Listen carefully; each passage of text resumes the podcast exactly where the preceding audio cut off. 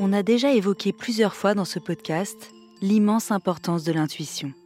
Les médecins qui ont témoigné ici en ont souvent parlé comme d'un élément important, voire déterminant dans leurs enquêtes diagnostiques. Car oui, la médecine, c'est la somme de millénaires de connaissances scientifiques, mais c'est aussi parfois réagir à un tout petit signe, un symptôme en apparence tout à fait anodin.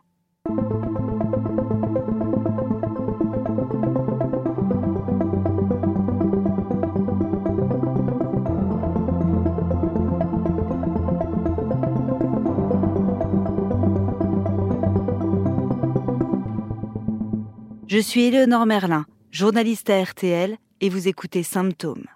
Dans ce podcast, je donne la parole à des médecins confrontés un jour à un cas mystérieux, à des symptômes parfois jamais vus ailleurs.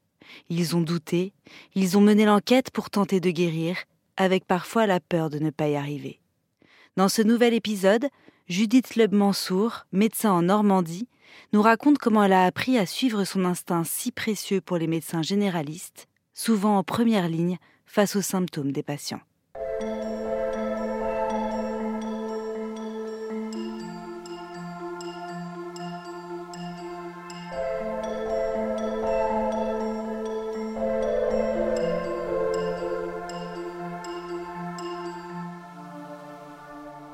Je suis médecin généraliste installé en Normandie depuis 23 ans. Je suis installée en milieu rural, mais pas loin d'une grande ville avec un CHU, ce qui est fort pratique. Et j'ai une patientèle très très large puisque je suis des grossesses et ma doyenne à la centaine. En fait, le matin, j'ai un secrétariat téléphonique, comme ça les gens appellent, et je demande qu'ils donnent le motif de leur consultation. Et en fait, ça permet que si, en voyant le motif, je trouve qu'il est inquiétant, de rappeler les gens afin de leur dire, bah, faudrait peut-être avancer, faudrait peut-être venir tout de suite. Et ils savent que ce système me permet, par contre, de répondre au téléphone euh, l'après-midi, à partir de midi et quart pour être précis.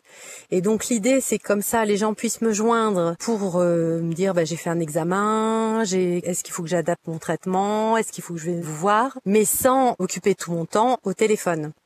Donc j'avais récupéré la ligne de mon secrétariat, j'avais une journée bien remplie. Et le téléphone sonne et une patiente que je vois très très rarement m'appelle. Donc euh, c'est une dame que j'avais vue une fois l'année dernière parce qu'elle avait fait une chute. Et elle s'était cassé une côte, je crois, donc je l'avais envoyée aux urgences mais je l'avais pas vue sinon depuis, il me semble, avant 2018. C'est une dame qui a la cinquantaine et qui est euh, qui est très costaud. On pourrait dire en langage médical, il y a une obésité. Et donc, euh, justement, en 2018, je lui avais fait tout un bilan. Et euh, le cholestérol, le diabète, nickel, la tension nickel. Donc, je l'avais quand même envoyé au cardiologue parce que c'est vrai qu'avec vu son poids, je m'inquiétais quoi. Par contre, elle fume pas. Donc déjà, ça c'est une bonne chose. Mais néanmoins, elle avait eu un bilan assez complet donc en 2018. Et depuis, à part sa fracture de côte, pas de nouvelles.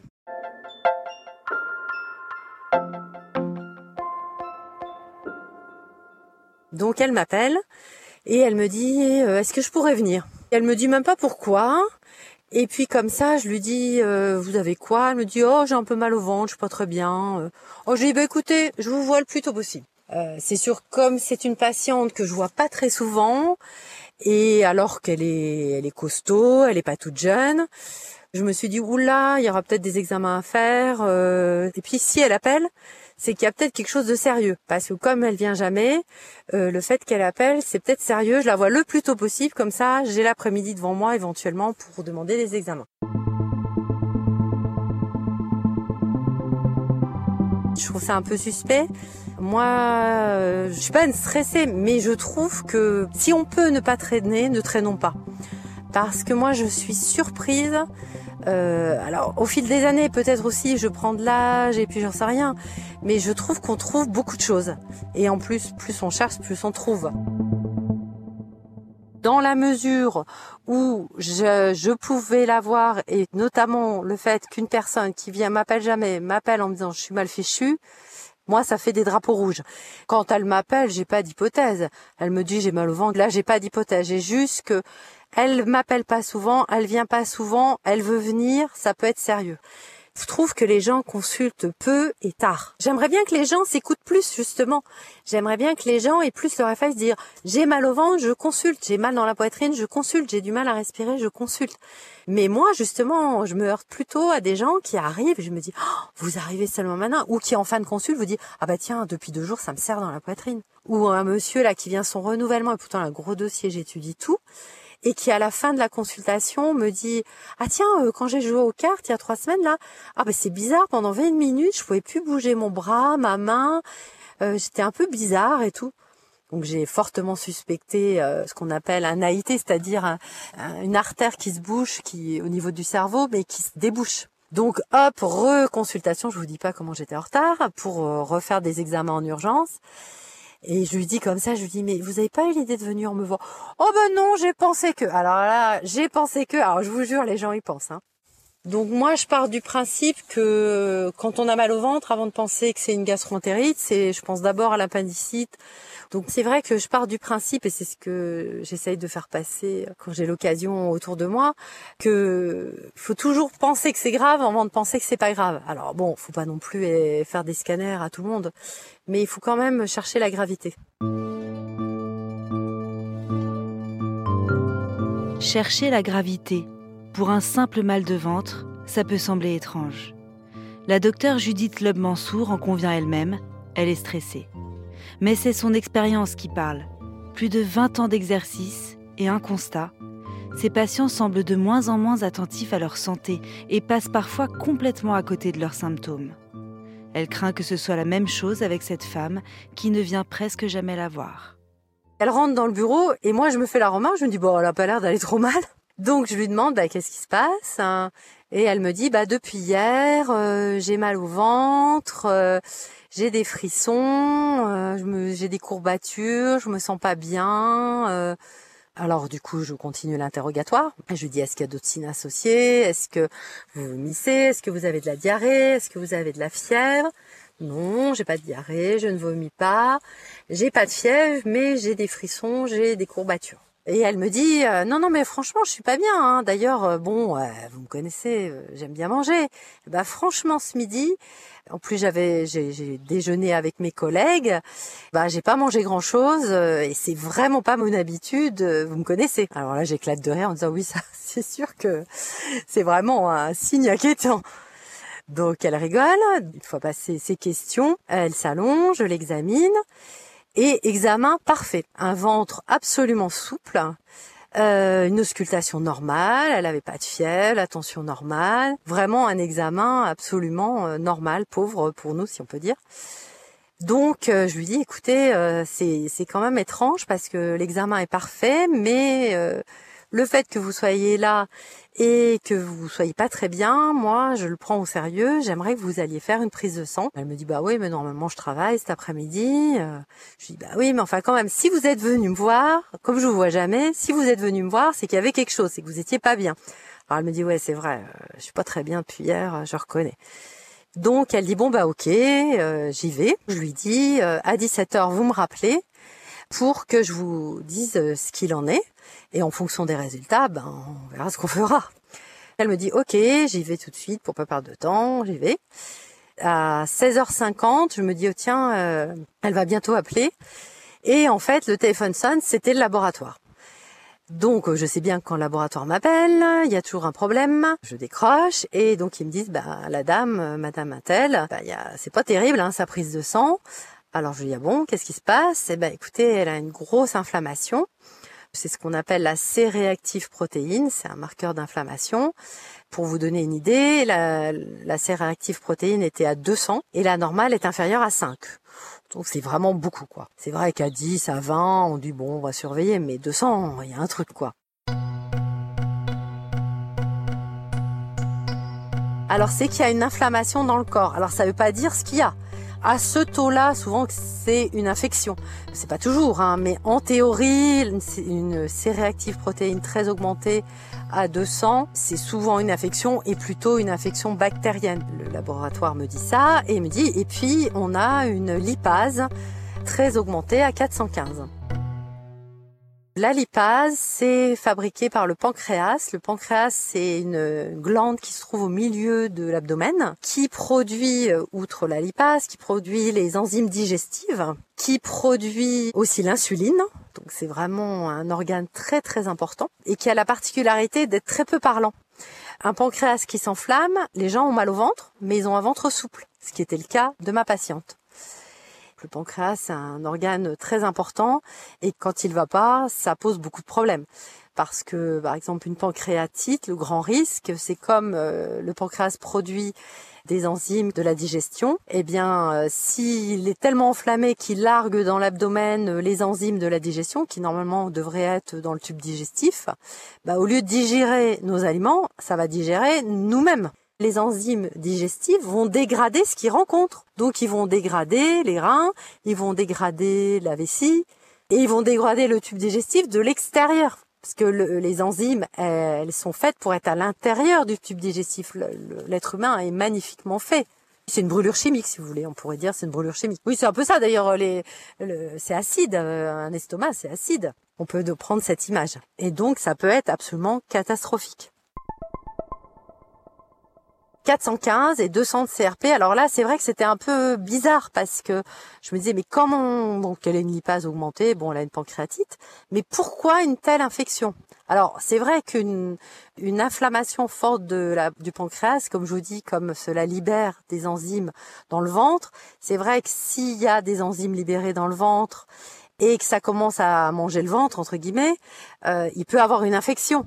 Mais ça me semblait bizarre parce que euh, la lipase 415 c'est beaucoup, mais on peut avoir pire. Puis elle était quand même en forme. Moi je l'ai examinée.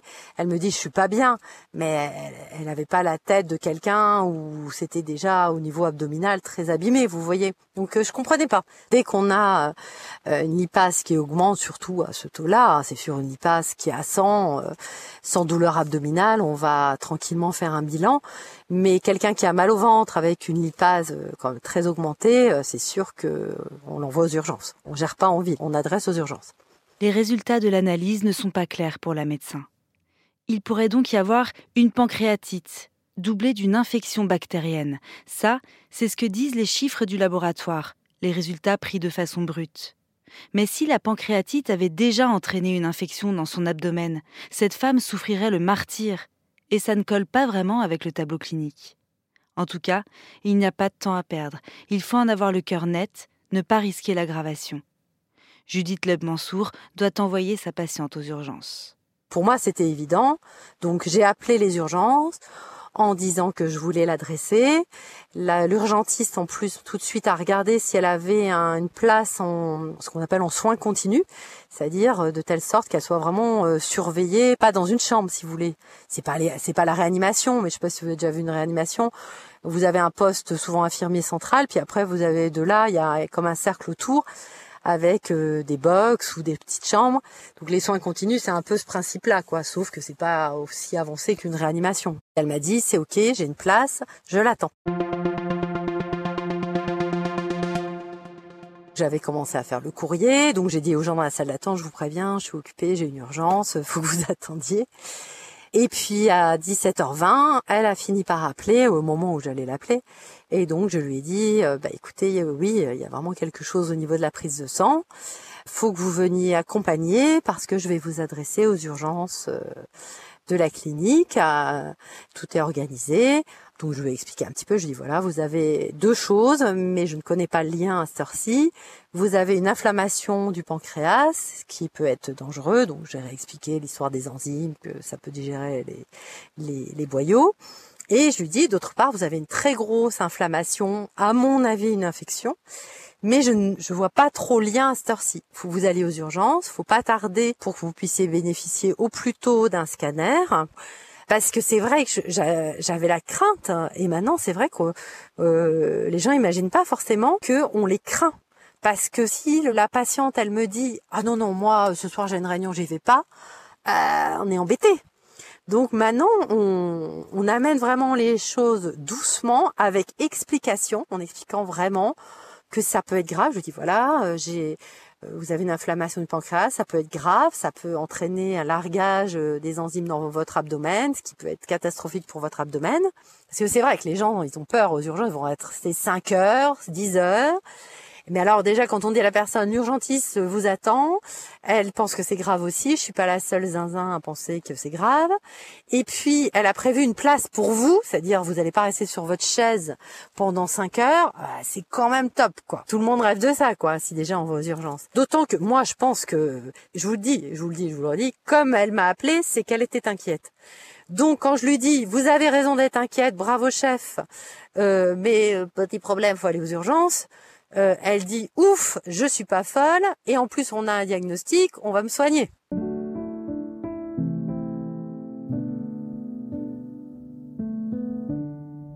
Pas toujours facile de trouver le bon ton pour un médecin inquiet.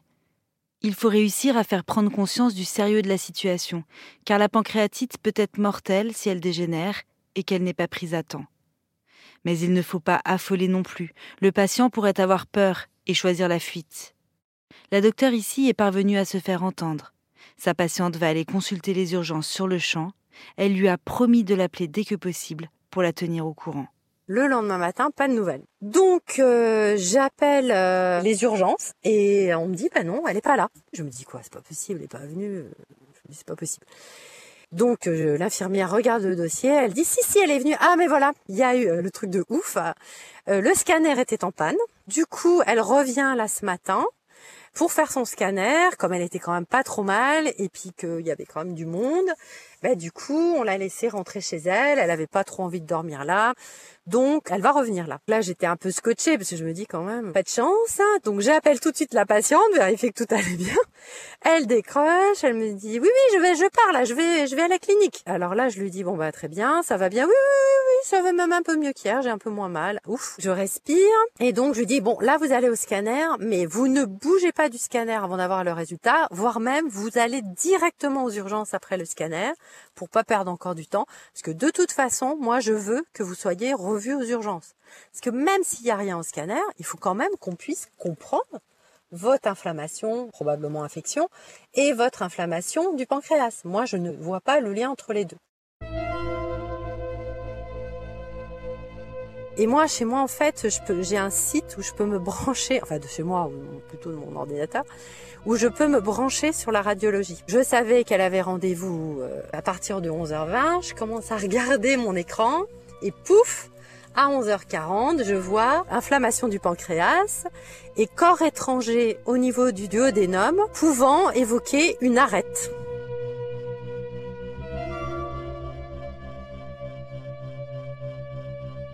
Je dis non mais c'est pas incroyable mais vrai. A priori, avait l'arête était plantée dans le duodénum, elle transperçait le duodénum et elle touchait jusqu'au pancréas.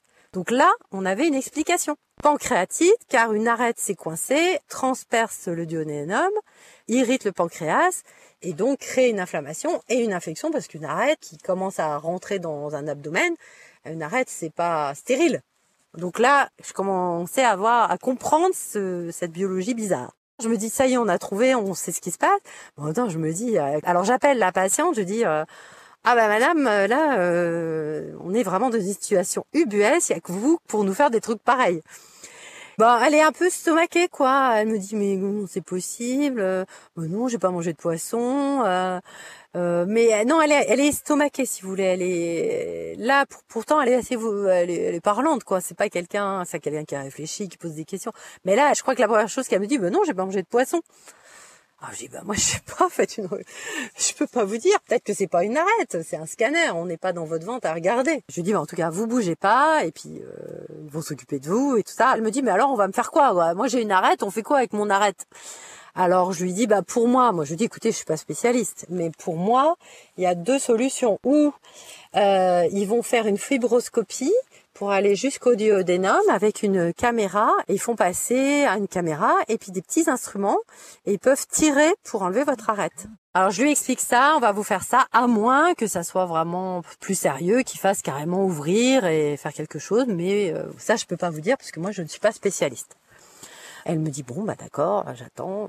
Je sens qu'elle est un peu scotchée, quoi. Faut dire, on le saurait à moi, parce que déjà que moi j'étais un peu scotchée. euh, donc j'ai attendu qu'elle me donne des nouvelles.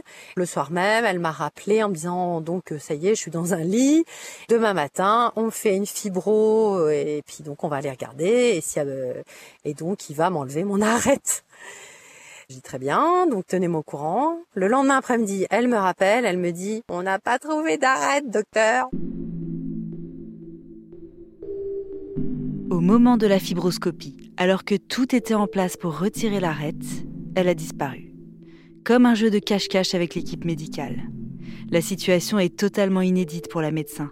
Heureusement, sa patiente est entre les mains de spécialistes, des gastro-entérologues qui ont dû en voir d'autres en matière d'objets ingérés accidentellement. Et effectivement, ils sont plutôt rassurants. Bah, elle a continué son chemin. Et voilà, elle s'est décrochée toute seule, si vous voulez. Si vous voulez, elle est, bah oui, c'est un- le tube digestif, ça avance. C'est un peu comme un tapis roulant. Si vous voulez vous manger, ça va dans votre estomac, ça va dans votre duodénum, votre tube digestif, ça continue. Le fait que la grette, elle se soit installée là, en même temps, c'était compréhensible parce que d'abord, ça pique, et puis que c'est un peu grand, mais en même temps, c'était pas incongru qu'elle ait pu continuer son chemin. Elle a été prise par le bol alimentaire, puis comme il y a, je suppose que les enzymes digestives ont commencé quand même à la ramollir, j'imagine. Bref, ce qu'elle m'a dit au téléphone, elle m'a dit, bah, euh, bah, le spécialiste est très surpris, mais il pense qu'en effet, bah, entre depuis deux jours, puisque ça fait déjà deux jours que je vous ai vu, bah, elle a continué son chemin. Et puis en plus, euh, en effet, les, les examens euh, vont dans ce sens-là, puisque mon inflammation diminue, et puis même l'inflammation du pancréas diminue. Moi, je dis à la patiente, je dis bon, maintenant, bah, espérons que ça va, qu'elle va continuer son chemin, parce que quand même l'intestin grêle, c'est c'est pas très large, et c'est moins large qu'un duodénum. Après, il y a le côlon, ça c'est large. Et alors, elle me dit, ah oui, oui, non, mais le spécialiste m'a expliqué que ça devrait le faire. Il est pas inquiet parce que l'intestin grêle, c'est un peu caoutchouteux. Donc, même si mon arête, elle est piquante, puis en plus, elle doit être moins piquante maintenant, ben, le, elle va, ça va aller, ça va le faire. Par contre, faut, faut qu'on suive l'affaire, faut que je refasse une prise de sang. Donc je lui dis, oh là là, vous venez me voir dès que vous sortez de la clinique, on va refaire le point. Et donc en effet, je l'ai vu arriver, je l'ai revu, euh, je crois le jour même. Hein. J'ai vu qu'en effet, elle était beaucoup mieux. J'ai vu que la prise de sang était beaucoup mieux. Je lui ai dit bon bah écoutez là, dans deux jours, vous refaites la prise de sang, vous m'appelez à telle heure. Le lendemain, je lui avais demandé aussi de me rappeler quand même parce que c'est vrai que moi j'avais un peu la trouille, hein, faut être honnête. Elle est revenue avec toutes ces analyses. Il y avait quasiment plus d'inflammation euh, dans son sang. Le pancréas, les la lipase était à euh, 197, donc euh, descendu de 415 à 197. Quand elle m'a rappelé, elle m'a dit bon alors docteur, euh, voilà, bah vous savez en fait mercredi dernier j'ai mangé une bouillabaisse à la dorade. Elle avait complètement oublié parce que je pense que quand je lui ai dit vous avez mangé du poisson, elle cherchait avant hier quoi. Mais c'était le mercredi d'avant. Judith Leub-Mansour est satisfaite d'avoir agi rapidement, d'avoir suspecté la gravité à partir d'un simple mal de ventre. Et si elle a appris à écouter ces petits signes, c'est aussi grâce à des histoires un peu plus douloureuses. Par exemple, elle m'a raconté qu'une fois, une de ses patientes l'avait appelée pour annuler son rendez-vous de la journée. La docteure a tout de suite senti que ça n'allait pas, au ton de la voix, aux mots employés. Alors elle a insisté pour qu'elle vienne quand même à son rendez-vous.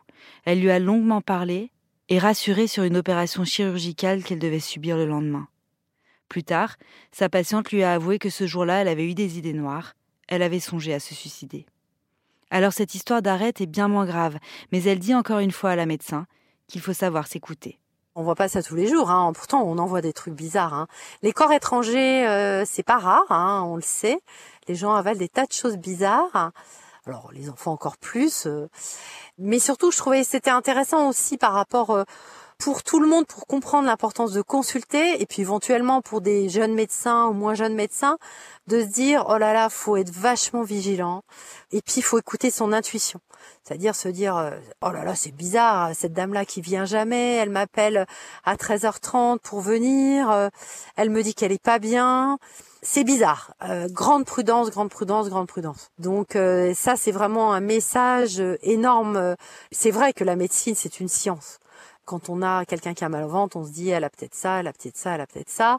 Donc je fais ça ou je ne fais pas ou je ne fais rien parce que elle a une gastro. Euh, mais il y a aussi la petite la petite lumière intérieure, la petite voix intérieure qui vous dit ah non non il faut il faut chercher ça peut être grave. Donc ça, c'est vraiment un grand message à faire passer. Et l'intuition, euh, on dit oh, c'est du feeling, mais ça se travaille aussi. On a plus d'intuition après 20 ans d'exercice qu'après deux ans, je pense. Parce que l'intuition, c'est une lumière intérieure, un souffle, un je sais pas quoi, mais ça se vérifie. On a l'intuition que c'est grave, on vérifie. Puis des fois on s'est planté. Et des fois on a l'impression que c'est pas grave, mais on vérifie. Donc euh, il faut l'écouter, mais toujours avec euh, une science, avec nos connaissances, notre expérience. Il faut tout mélanger, quoi.